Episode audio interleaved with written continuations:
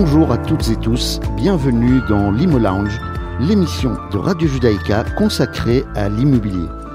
Gali Baron en votre compagnie avec Gaetano Capizzi, mon compère et associé dans l'agence immobilière Revimo. Bonjour Gaetano. Bonjour Gali. Merci à vous, chères auditrices et auditeurs, d'être fidèles à notre émission hebdomadaire que vous retrouvez à la radio le mardi à 17h30, en rediffusion le mercredi à 11h du matin, sur le site internet de la radio, sur l'application de la radio. Vous pouvez aussi réécouter l'émission en podcast, notamment sur notre chaîne Spotify Imo Lounge, ou la voir sur YouTube en cherchant Imo Lounge. Pour ceux qui se souviennent, il y a des années, on recevait un journal, le Vlan, chez soi et on le lisait, mais surtout les petites annonces, que ce soit pour trouver une voiture d'occasion, pour une aide ménagère, et aussi pour acheter, vendre ou louer un bien immobilier. Internet a changé les codes et la façon de vivre au quotidien.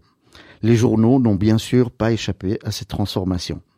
Aujourd'hui, nous avons le privilège d'accueillir le CEO de Imovlan, Eric Spitzer. Bonjour Eric. Bonjour Gali. Bonjour Eric. Merci, merci de nous faire l'honneur de venir dans, dans l'Imo Lounge. Eh, merci de, de me recevoir. nous avons hâte d'en savoir plus sur l'historique, mais aussi sur votre vision du marché actuel et des développements futurs. Peut-être en, en quelques mots, pouvez-vous juste vous présenter? Alors, euh, Eric Spitzer, 53 ans, pff, déjà, le temps passe vite, beaucoup trop vite. Euh, euh, donc, je suis euh, à la tête d'Immovlan depuis 9 ans. Euh, j'ai commencé ma carrière, euh, donc j'ai fait des études économiques, j'ai commencé dans une banque et puis j'ai assez vite été attiré par la nouvelle économie, ce qu'on appelait la nouvelle économie, et donc euh, des premiers projets digitaux. Et j'ai cofondé, j'ai participé à, un site qui s'appelle vroom.be à l'époque. Et de fil en aiguille, on l'a développé, on a revendu, voilà, on a participé à d'autres projets digitaux. Et tout ça pour me retrouver depuis maintenant 2014 à la tête d'Immovlan. Mmh. Magnifique. Et euh, qu'est-ce qui est Eric? Alors aujourd'hui, Immovlan, c'est simple, c'est une plateforme digitale. Alors, euh, Gali euh, l'a bien dit dans l'introduction, à la base, évidemment, c'est du média, et c'est du média papier. Euh, on se rappelle, alors, 53 ans, donc j'ai connu le Vlan euh, à l'époque où, on, pour trouver un boulot, une voiture, euh, un appartement, C'était le plus facile. euh, c'était incontournable. C'était incontournable, en tout cas à Bruxelles. Et, et vraiment, ils ont fait, euh, ils se sont bien développés sur toute la partie francophone. Il y avait, il y avait les, les- les équivalents néerlandophones aussi. Mais moi, depuis, de- de- de- en fait, évidemment, avec le virage digital, ben, le, le print étant plutôt en décroissance et, et l'aspect, le média digital est plutôt, a plutôt pris le pas. Et donc, Immovlan aujourd'hui, c'est immovlan.be, donc ce sont des plateformes digitales uniquement. On a encore des collaborations avec le papier, mais ce sont principalement des plateformes digitales, un site, une application. Et donc, on propose euh, du contenu immobilier, des articles, beaucoup de contenu rédactionnel, éditorial, et aussi évidemment toute une section de petites annonces. Et euh, en quoi Immovlan est différent par rapport à d'autres plateformes de recherche? Alors, on est différent et pas différent. C'est-à-dire que la principale différence en termes d'utilisation et de contenu, c'est le contenu rédactionnel. On a une équipe d'une dizaine de, de- de journalistes. Mhm. On a un, un- un full-time plus toute une série de freelance euh, au niveau euh, traducteur, fran- copie, euh, francophone, néerlandophone. Et donc, on publie comme ça plusieurs articles par jour. Alors, ça va de, des articles un petit peu plus légers, euh, je sais pas moi, euh, Kevin De Bruyne qui achète une nouvelle maison Mhm. à à Manchester, jusqu'à des tendances au niveau prix, au niveau isolation, économie d'énergie, etc. Le- Les nouvelles législations aussi. On est dans un pays avec beaucoup de lois et beaucoup de communautés et beaucoup de règles. Donc voilà, on, on- le élément sur lequel nous on se distingue, c'est qu'on a beaucoup de contenu immobilier. Après ça, on a le moteur de recherche et le moteur de recherche, nous et nos, on va dire, nos confrères concurrents, on propose sensiblement les mêmes fonctionnalités et les gens recherchent toujours par région, par prix, euh, à vendre ou à louer, avec un nombre de chambres. Donc de ce point de vue-là, je dirais que les expériences utilisateurs et les ergonomies des sites, tous, discutent. Nous, on essaie de, proposer le bon contenu à la bonne personne. C'est ça. Et euh, je ne sais pas, Gali, si tu te rappelles, mais euh, avant, on avait euh, le baromètre d'Immovlan, Tout à fait. qui était le baromètre immobilier. Exact. Est-ce que ça existe encore, Eric? Alors, Aujourd'hui, ça n'existe plus parce que euh, on a considéré qu'il était en fait, on, on, on, récupérait des données, mais on les traitait pas de manière complète. Donc moi j'ai préféré arrêter plutôt que de faire quelque chose un peu à, à moitié. On a arrêté. Par contre, aujourd'hui, mais je pense qu'on y reviendra un peu plus tard, on a lancé, enfin il y a quelques semaines, notre outil euh, d'estimation en ligne qui va nous permettre de collecter beaucoup plus de data et qui va nous permettre effectivement de pouvoir dégager des tendances Avec euh, plus de précision. avec beaucoup plus de précision. ouais. Il y a encore une, une concurrence avec le, le marché du, des annonces papier au niveau des petites annonces, non. Il y a encore certaines publications papier, certaines fonctionnent encore plutôt bien, mais je dirais que dans le papier, qu'est-ce qu'on va faire? On va annoncer, plus- c'est plutôt de la visibilité, c'est plutôt de l'awareness, du branding, c'est-à-dire qu'on va, on va vouloir pousser son nom. Euh, les gens qui publient des petites annonces dans le papier, c'est de moins en moins. Et c'est normal parce que c'est aussi de moins en moins facile. Euh, Il y, a des- il y a des dates de parution, des dates de clôture, euh, il faut rentrer les trucs, euh, tout, ça, tout, ça, tout ça prend du temps. Online, ça se passe online, c'est quasiment du temps réel. On change un prix, le prix se change à la, à la volée. ouais. Donc c'est beaucoup plus facile. Donc au, au niveau des petites annonces, non. Il reste encore, on va dire, pour plutôt le prestige ou plutôt certaines publications de niche, le papier. C'est ça. Et euh, j'ai remarqué euh, ces deux dernières années, euh, vous avez complètement refait votre site, Oui. qui est devenu d'ailleurs beaucoup plus ludique et très facile à l'emploi.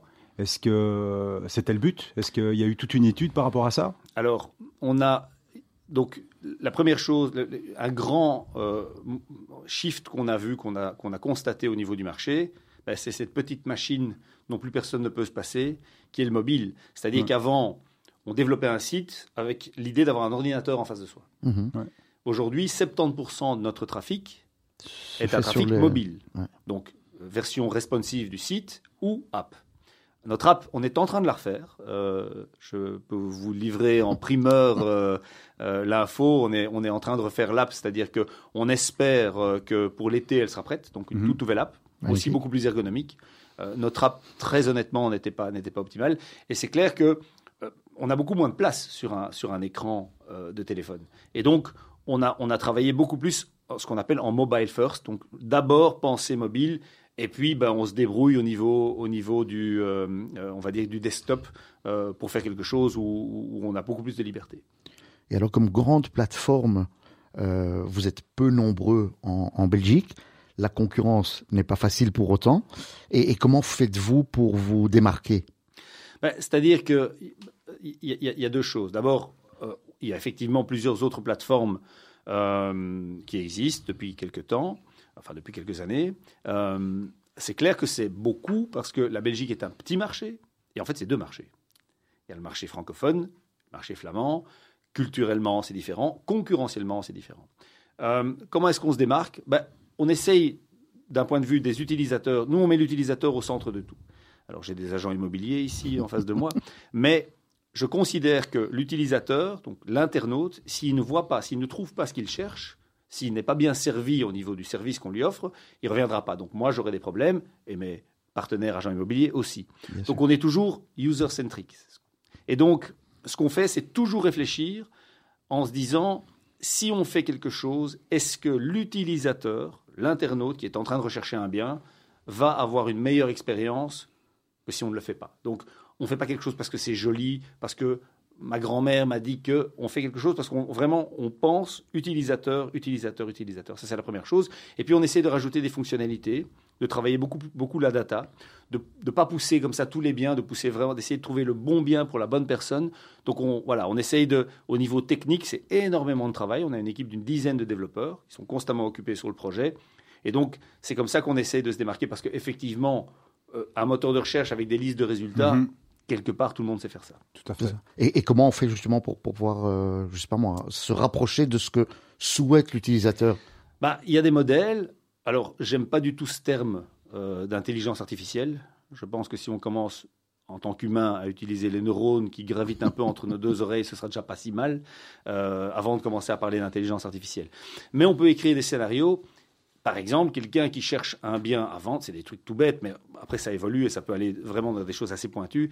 Euh, euh, quelqu'un qui cherche un bien à vendre, on va sans doute il va sans doute devoir le financer auprès d'une banque. Ben, on va voir si, euh, quel, va être le montant de sa mensualité. On va voir quel, éventuellement si lui peut se permettre ce bien. On va lui proposer des biens similaires qui seront peut-être un peu moins chers, etc. Donc il y a, il y a toute une série en fonction des comportements qu'on enregistre sur le site, parce que le, le, médium digital est, est, un médium génial dans ce sens qu'on peut tout mesurer. Le nombre de pages, le nombre de le temps passé, le nombre de clics, etc. Et donc on peut essayer de de, profiler un peu nos utilisateurs et de leur pousser le contenu dont on pense que c'est ce contenu-là qu'ils recherchent. C'est ça. Mhm. Mais tout ça est extrêmement technique.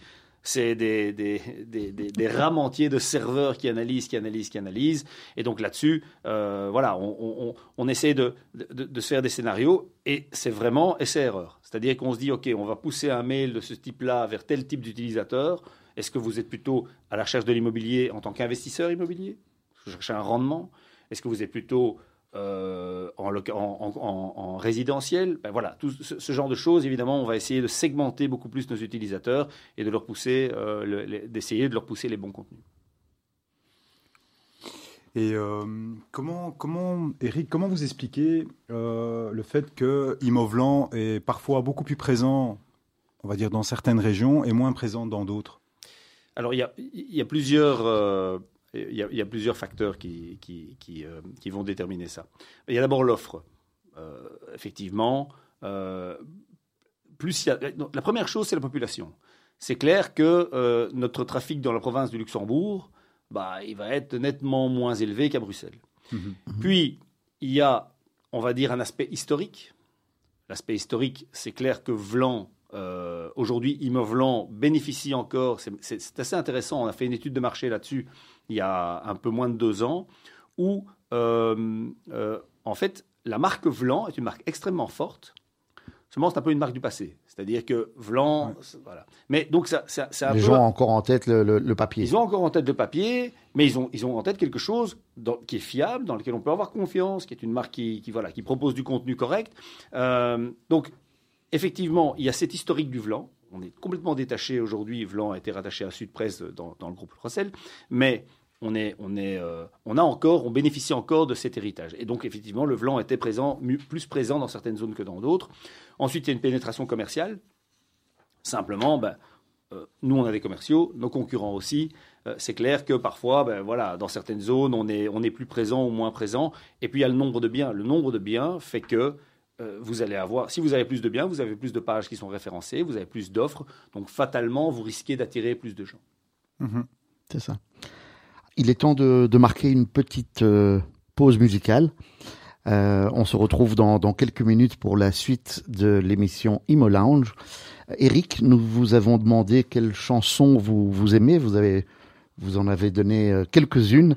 Voilà, on espère que celle-ci vous mettra, enfin, que vous garderez en tout cas la bonne humeur que vous avez. La chanson choisie est Wicked Game de Stone Sour.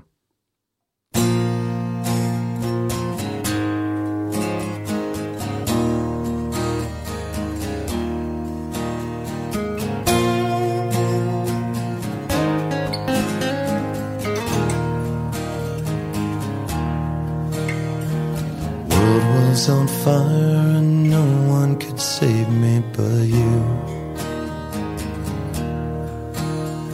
Strange what desire will make foolish people do. And I never dreamed that I'd need somebody like you.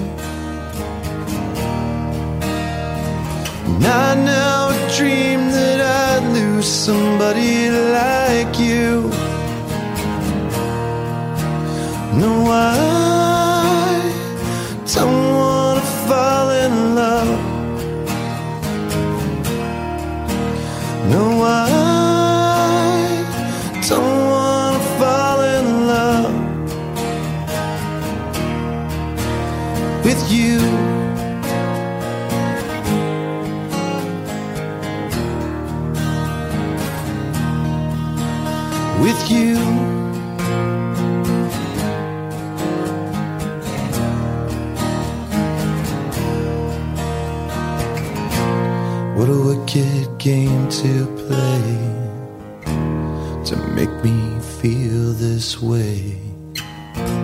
What a wicked thing to do to make me dream of you.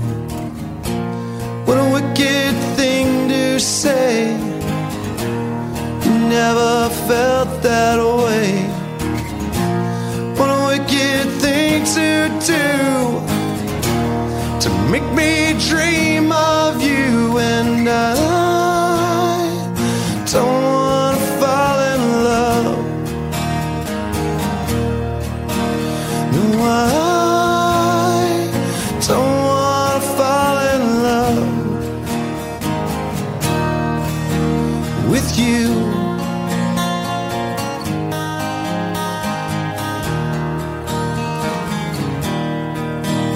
With you.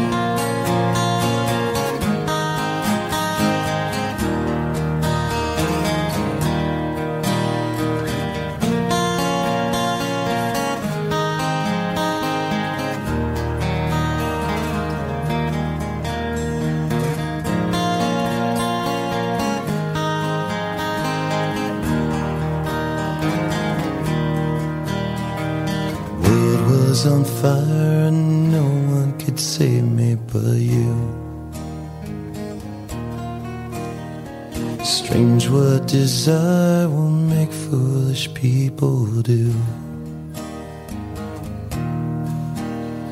And I never dreamed that I'd meet somebody like you. And I never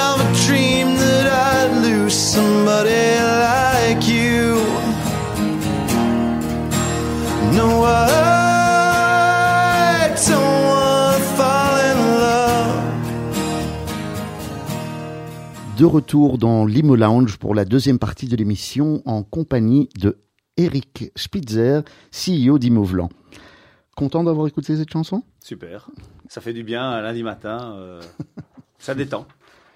Pas que j'étais tendu, mais, voilà, ça fait toujours plaisir. Voilà, puisque aujourd'hui, euh, voilà, puisque l'émission se passe le, le, le, le mardi après-midi, mais on a, on a enregistré aujourd'hui l'émission donc la veille. Parfait. Tu avais une question, Eric? Oh, mais J'en ai plusieurs. Et moi, c'est Gaetano. Oui, ah Eric. Euh, alors, moi, j'ai une question. D'ailleurs, j'en ai eu plein d'autres, donc euh, encore une. Encore une de plus. Feu à volonté. À l'époque, euh, ben, vous aviez le monopole au niveau papier. C'est-à-dire que tout le monde passait par Vlan. On était content d'avoir notre petit journal et on n'entendait parler que d'Imovlan. En tout cas, de Vlan. Du Vlan, ouais. Du Vlan, pardon. Et, euh, et on a senti un, un certain, euh, certain retard avant de passer au digital.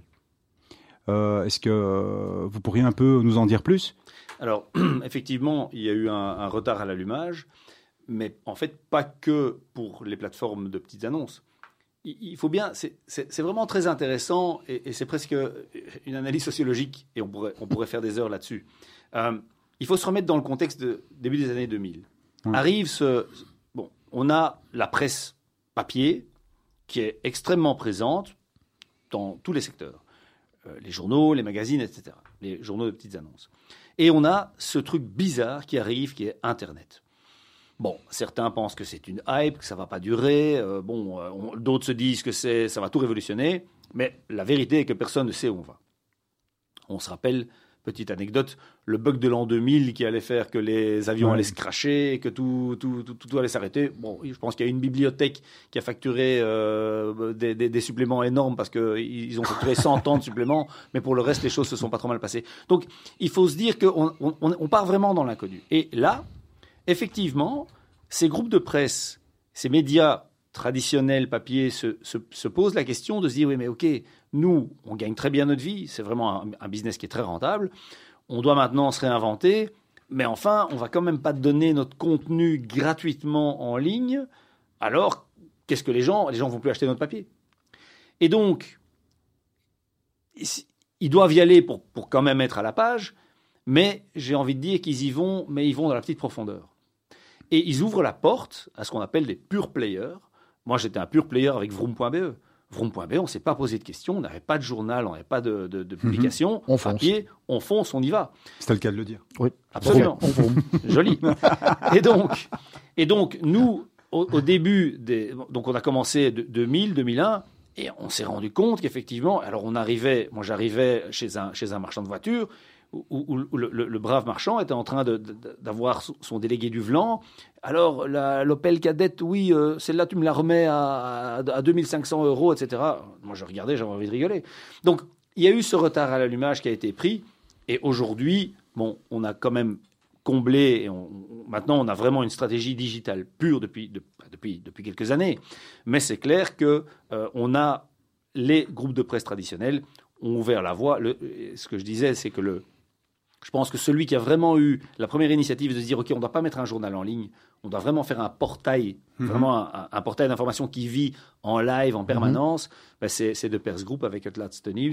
Euh, je crois que, euh, du point de vue de la presse quotidienne, Rossel fait du bon boulot avec Le Soir et avec Sud Presse, mais euh, c'est clair qu'il y, a eu- il y a eu ce retard. Oui. C'est ça. Et qu'est-ce que vous pensez aujourd'hui du, du marché immobilier?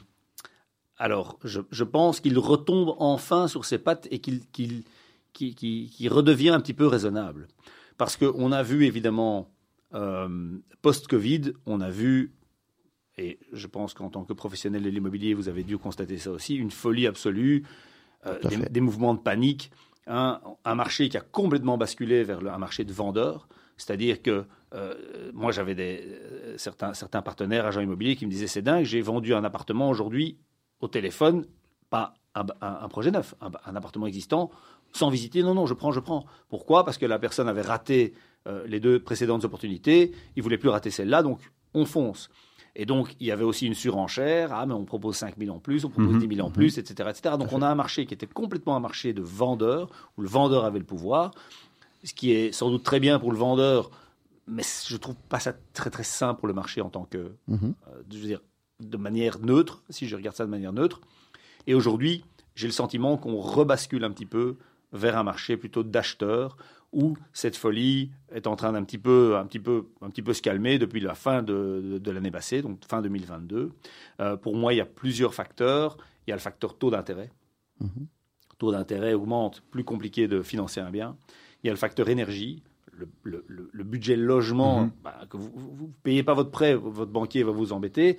Vous payez pas votre facture d'énergie, c'est pas terrible non plus. Donc les gens regardent dans un, dans un contexte global le budget, le budget logement qui, qui augmente. Et donc l'acquisition devient aussi un petit peu plus compliquée. Les banques serrent aussi la vis au niveau du pourcentage, la quotité qu'elles sont prêtes à financer. Donc le marché, je trouve, retombe un peu sur ses pattes. Alors on me pose la question aussi de Plus savoir. équilibré. Ouais, plus- je trouve plus équilibré. Et Plus moi, je- réfléchi. Plus réfléchi par la force des choses, Ouais. quelque part un peu forcé.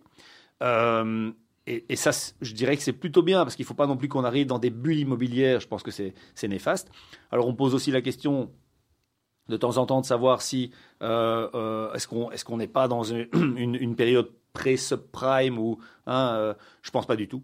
Euh, moi, je pense qu'il peut y avoir un léger tassement, que ça va moins, ça va plus être la, la folie des grandeurs que ça a connu et les croissances que ça a connues, mais les, les, on va dire les, les- le contexte qui a mené à la crise des subprimes était complètement différent et les conditions qui prévalaient sur le marché américain ne sont pas rencontrées ici. Donc ça, j'y crois pas.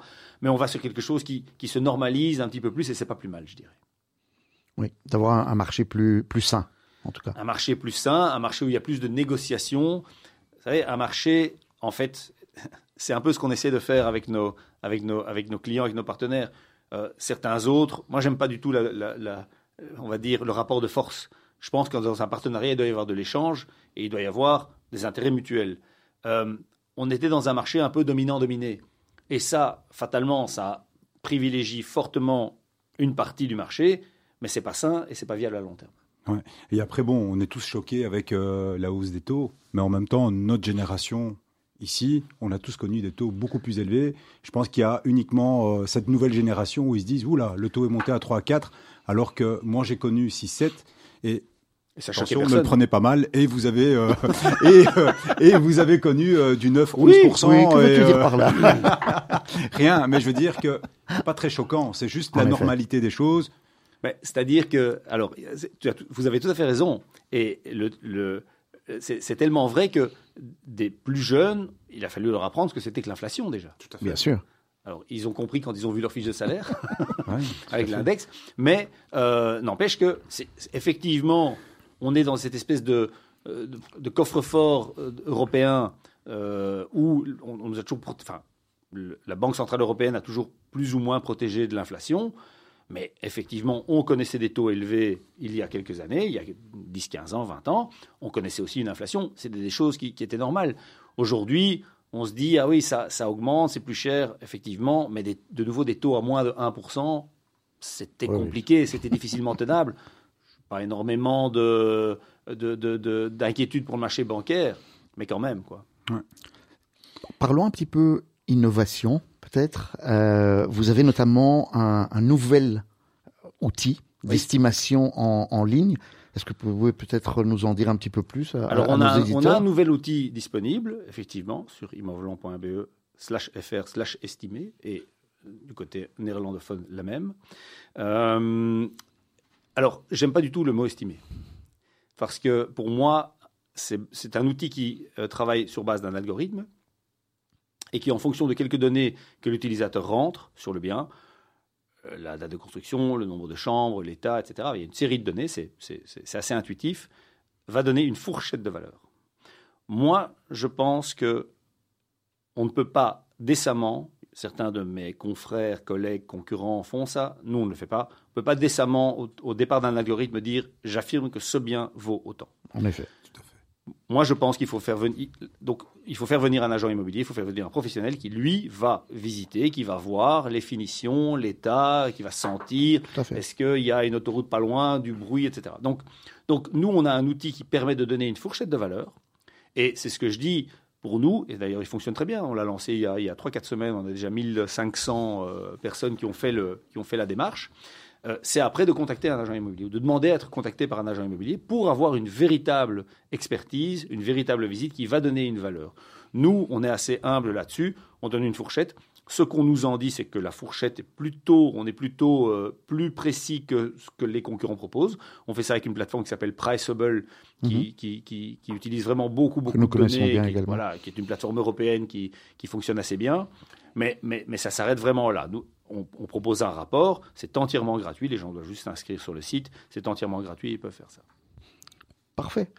Est-ce peut-être juste, euh, puisqu'il est bientôt l'heure de, de conclure, déjà ça passe euh, Le temps passe vite toujours, toujours très vite. dans, un, dans un monde idéal, Eric Spitzer, quel serait votre rêve immobilier très brièvement? Si vous avez un rêve immobilier, sinon personnel. Alors, à titre tout à fait personnel, moi, j'ai une addiction, c'est le plaisir. Et donc, j'ai la chance de, euh, de me lever le matin et, depuis 20 ans, de prendre du plaisir dans ce que je fais. Il y a des moments qui sont plus compliqués que d'autres, c'est vrai, mais d'une façon générale, j'ai beaucoup de chance, c'est de continuer à prendre du plaisir. Et on a des équipes, Immovlant, quand j'ai commencé, on était 8. Euh, Aujourd'hui, on est une trentaine. Ben, J'essaie de communiquer cette énergie, ce plaisir euh, aux, aux, équipes et elles de les communiquer au marché, en fait. Donc ça, c'est, je dirais plutôt à titre personnel. Euh, moi, je crois, si, j'ai un rêve ou un objectif au niveau, au niveau euh, euh, immobilier, au niveau de mon boulot, euh, aujourd'hui, moi, je suis un entrepreneur. Je suis rien d'autre, je suis un petit entrepreneur, j'ai investi dans quelques entreprises, des fois ça a marché, des fois non. Et donc, Immovelant, moi je gère cette société, il y a des actionnaires, mais je gère cette société comme si c'était la mienne. Et donc, on constate encore aujourd'hui beaucoup, beaucoup de tensions, de frictions, euh, de frustrations quand les gens recherchent de l'immobilier. Et nous, notre objectif, c'est qu'on puisse arriver à, faciliter le parcours immobilier de celui qui recherche. Et j'ai, pour terminer, euh, simplement un, un- une- un petit rêve complémentaire, c'est d'aider les jeunes, parce que les jeunes ont beaucoup de difficultés aujourd'hui pour la, la première acquisition. Ben, c'est de trouver des mécanismes, des partenariats qui, pour- qui pourraient leur, perm- leur permettre de plus facilement avoir accès à la propriété. Merci, Merci, Eric, Eric. Spitzer d'avoir passé ce moment avec les auditeurs de Radio Judaïka. Merci Gaëtano, merci Ilenia aussi qui était avec nous. Euh, nous vous retrouvons la, la semaine prochaine pour une nouvelle émission. Sachez également qu'on peut réécouter l'émission en rediffusion le mercredi à 11h, sinon sur Spotify et également sur YouTube. Merci et on se retrouve la semaine prochaine. D'ici là, portez-vous bien.